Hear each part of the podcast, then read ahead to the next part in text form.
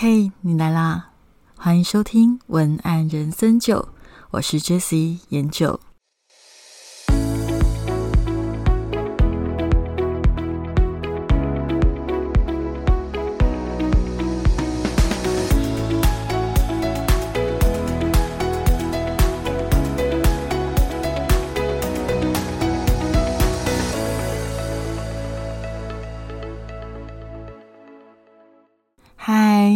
我是研九，我回来喽。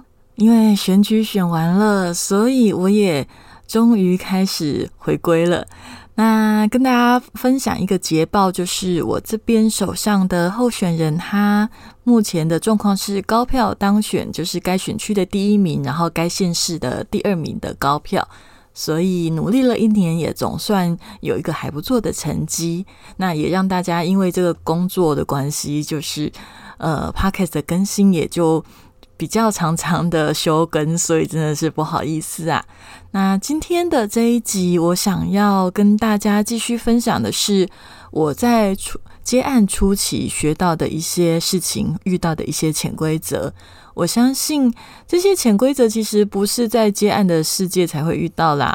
不管你是在工作或者是在生活，我觉得很多事情的对价关系，很多人都不会愿意说明。但是其实那些对价关系就是存在。有没有遇到过一种状况，就是诶，可能别人想要给你一个好处，然后你以为嗯，他想要的代价是 A，结果诶，没想到他想要的是比 A 更多的东西。就是类似这种彼此的期待不一致又不讲清楚的状况非常的多。那我要开始跟大家分享我的故事之前，我想要先跟大家聊聊关于才女张爱玲的故事。有一些听众朋友应该有看过张爱玲的书，那他您可能对于张爱玲的故事有一些理解。张爱玲啊，她有一个很憧憬的母亲，她曾经说过自己是。抱着罗曼蒂克的爱去爱着他的母亲，但是却在长大以后，他执意还他的妈妈一笔钱来回报他的养育之恩。当然，明着说是回报，实际上就是想要斩断彼此的缘。这样的转变，你觉得是为什么会发生呢？今天分享的这件事情啊，我现在回想起来，我觉得。也因为这个过程，让我开始理解了张爱玲的心情。先聊我的文字工作开怎么开始的。上一集我有跟大家分享我是怎么选择开始做文字工作者的原因。决定要当文字工作者之后，我到底要怎么开始呢？老实说，因为我有拿过一些奖啦，所以。要接基础的案子并不是太难，所以就透过朋友接到的第一个案子是旅行的撰稿，当时就四处跑，然后拍照写文章，其实不难，然后也蛮有趣的。因为比较久了，我印象深刻的是有一个点就是魏武营国家公园，那那个时候魏武营的主建筑物其实还没有建出来，所以它就是有很多漂亮的植物。看起来比现在还要原始一点，但我现在记忆里，我还是觉得它挺美的。我还记得那个时候我拍的照片，我爸还称赞我说：“哎，我觉得你怎么拍的照片比现场还要漂亮啊？”这个淡淡的一句赞美，我记到现在，是因为其实我爸算是比较少会称赞别人的，他就是很传统的这样子的男性。好，那我还记得那个地方主建筑物都没有。但是公园里却种了很多漂亮的花，还有一棵很大的桃花心木。那那棵桃花心木现在已经被移除了。不过，如果我还可以找到照片的话，我再想办法分享在我的 Facebook 上面好了。那棵桃花心木真的好漂亮，所以以至于无论魏武营后来有多么的美，我还是经过那里的时候，总会记得那一棵桃花心木。总之，后来因为我的工作的表现还不错，就被这个接案单位的老板赏识，他就请我开始试着写一些活动的企划，并且提案。后来又顺利的提案通过。那这个时候，这个公司的老板又提出他想要招募我直接当正职员工的想法。其实这个还蛮自然的嘛，因为接案接的很顺的时候，老板总是就会希望你当正职，这样对他来讲也比较划算。但是我当然也知道他觉得比较划算，可是我现在回想起来，我想要老实说的是，因为其实他们的薪水天花板有点低。所以那个时候我就先说，我想要考虑看看。不过我是真的在考虑啦。那个时候我还没有想到很清楚，我就真的在考虑，说，诶，是不是虽然薪水不高，如果可以学到喜欢的东西之类的，是不是也是可以？然后在他提出想要请我去当正职的员工这件事情的同时，我刚好想了一个品牌合作的计划被采纳。现在想一想，应该是因为这个计划被他看到，以以及被他采纳以后，他就开始动了想要找我当正职员工的念头。反正他那个时候就跟我说啊，如果过关的话，他会赚到一百万，所以他会愿意跟我做六四分账，也就是他六我四。当时我自己真的很年轻啦。听到四成就有四十万，其实也觉得很诱人嘛，也没有想过，其实这个数字其实就是一个幌子。当初就太年轻，我也没有看清楚这件事情。当下很简单的觉得自己的提案原来这么值钱，然后因为在提案确定通过，它还有一段时间，然后那段时间里，我又帮这间公司做了一些其他的事情，因为那个老板他很喜欢我，他还带我去做采访。我记得那个过程里面，就是还有一家婚纱公司的总经理。那个时候就是因为要采访他们的婚纱公司，要写品牌故事。结果当时那个老板，对方那个经理看到我我之后，就说要我要不要去他那里上班？因为这件事情导致于接案公司的那个老板，他就更不愿意放过我。这些事情都发生在差不多的时间点，但是也因为。有这些事情，我们一起工作了一阵子，我就开始发现这家公司的薪水无法期待，是我一开始就知道的。以外，他的人员的繁忙程度，我觉得杂事很多，那里的气氛我好像也没有很喜欢。我就开始发现，我可能不太想要在那家公司当正职员工。这样的想法变清晰的时候，却在同一个时间点之前提出那个六四分账的案子，居然就给我通过了。唉。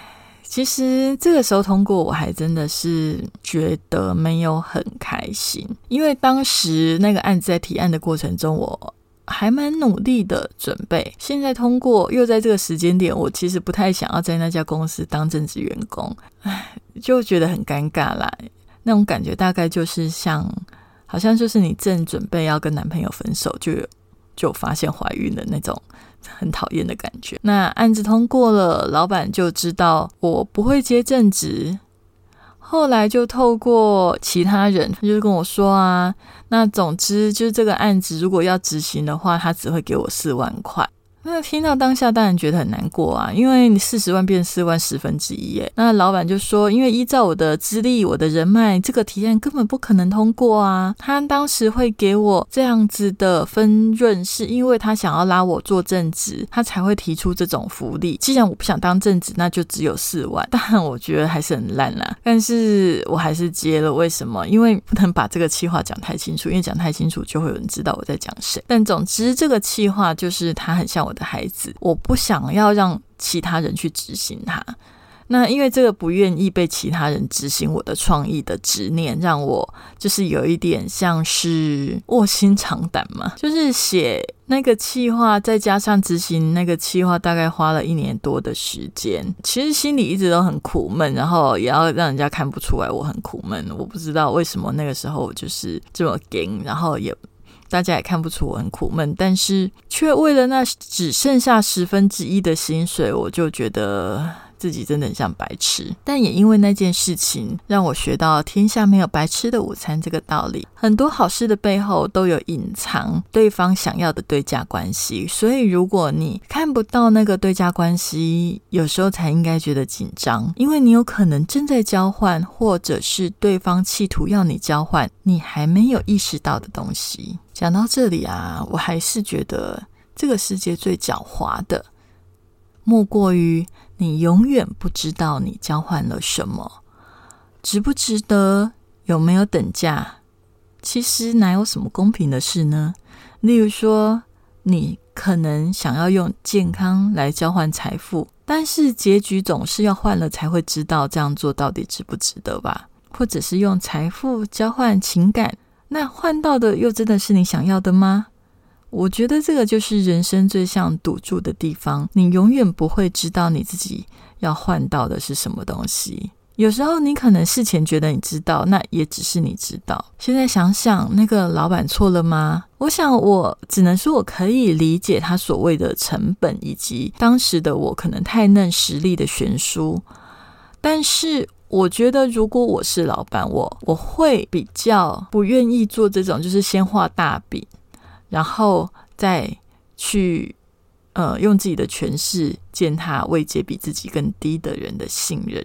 总之，接案的日子就在前面这家公司结束之后，中间我也是零零散散、青黄不接的接了一些，呃，印象其实现在已经模糊的案子。第二个让我印象深刻的发案公司又来了。这间公司啊，要先聊起我那个时候的时代背景。那个时候的时代背景刚好是网络行销刚刚崛起的时代。那个时候关键字排名 SEO。这样的词，大家听了都还觉得很陌生。我当时接触到一家专门在写网络报道文章的公司，那因为当时的网络上面的资料是很少的，美食部落客、体验文都还不盛行，各种产业对于网络行销也跃跃欲试，都很希望自己的报道被放上网络，所以这个时候就有大量的文章需求，我就担任这个时期的撰稿人。其实这个时期啊，是我稿子量最大的时候，一天最多要写三篇的报道店家的文章，而且因为他们需要写的写法不是单纯记录采访内容，而是必须要有所延伸跟思考的深度，所以当时一开始的时候觉得有点辛苦。虽然我对产业是非常的不熟。因为毕竟是社会新鲜人，也没有到很新鲜啦。可是就是说，应该是说，对于这一行还算新鲜人这样子，好，但是却充满好奇。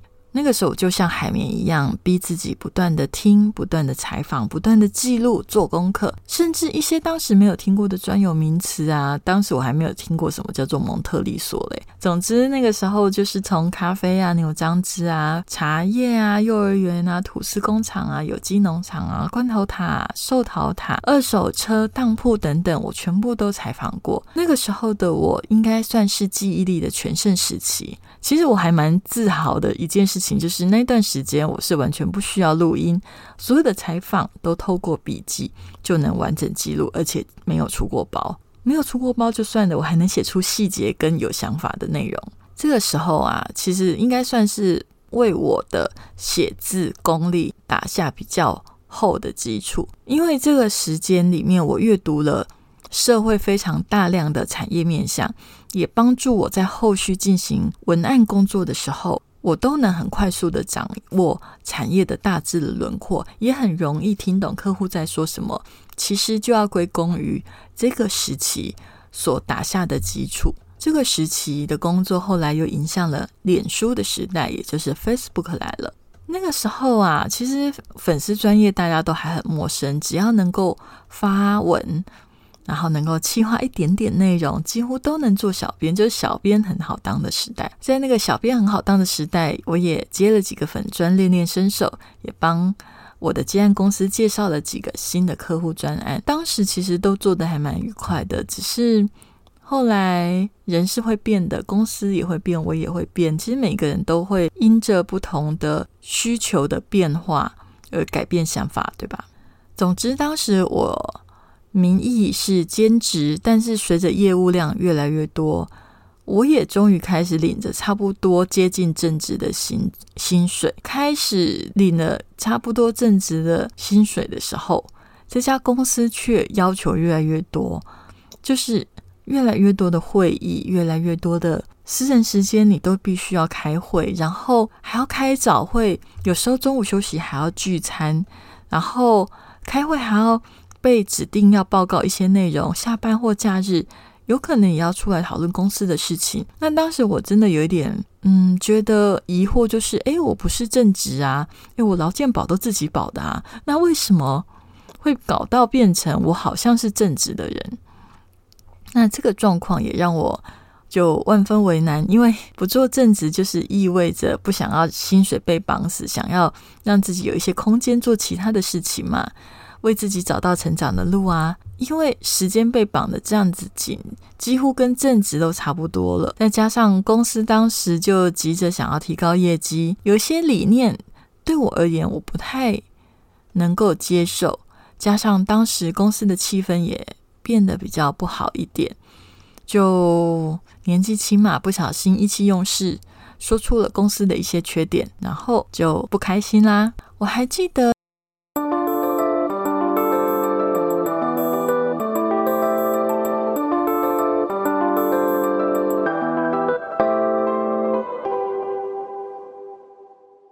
当时不开心的时候，剩下的稿费还有六千多块就被扣住了。我真的当时啊，因为那个时候也还是很年轻的时候啦，跟现在比起来，我还是年轻的时候。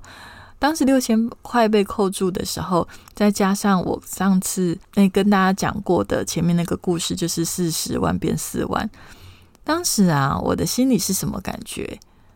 我的心里的感觉就是啊，你们这些大人啊，每次只要出事情都不会愿意跟我好好的沟通，把事情讲清楚，都只会用钱为难我。我真的有时候很看不起这样的大人，就是你只会用钱来为难我。我在工作的时候也是尽心尽力，我也付出我的真诚，很多时候我也。有时候没有多收钱，可是做的比我收的钱还要多的事情，跟你们讨论很多的呃开会被你们占用的时间，我也没有收费呀。很多帮忙公司的经营的点子，后来他们采用了那些点子，我也没有收钱呐。我觉得我是尽心尽力的为一间公司着想，但是我会觉得你们这些大人为什么这么烂？为什么只要发生事情，发生意见不合，就是把钱扣住，就是扣过。把钱扣住这样子的一个做法，表达你们的不满，这个不就是用一种呃威势的方式吗？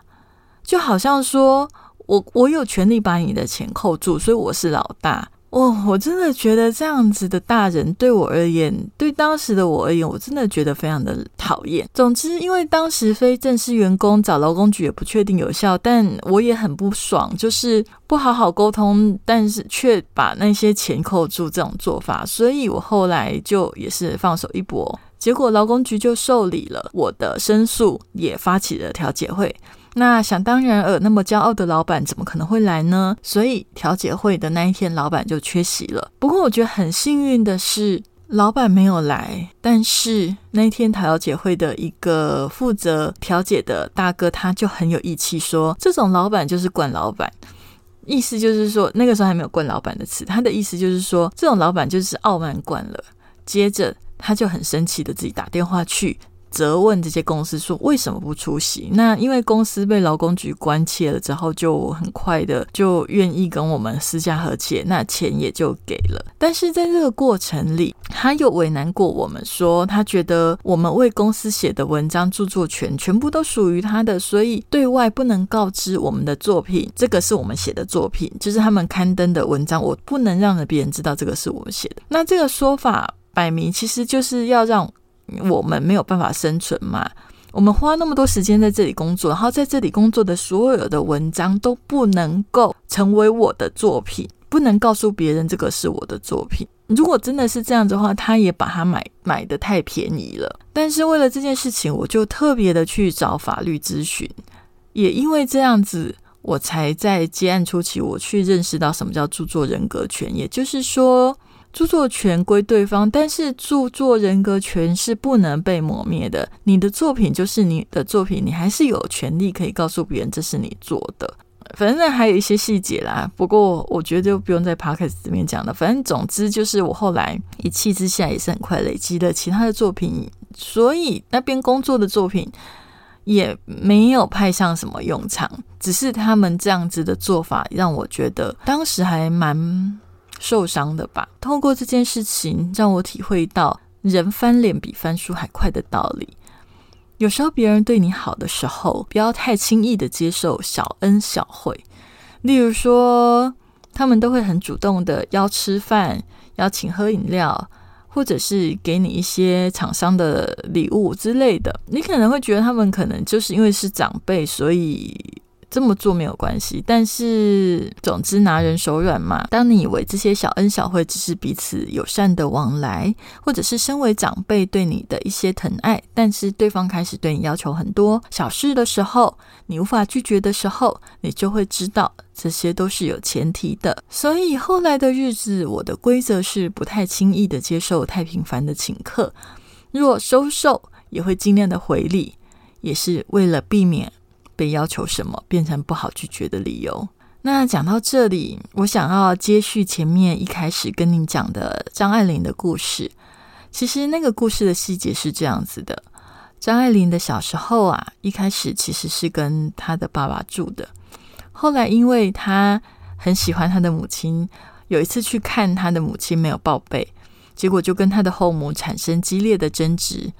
后来被后母打了耳光。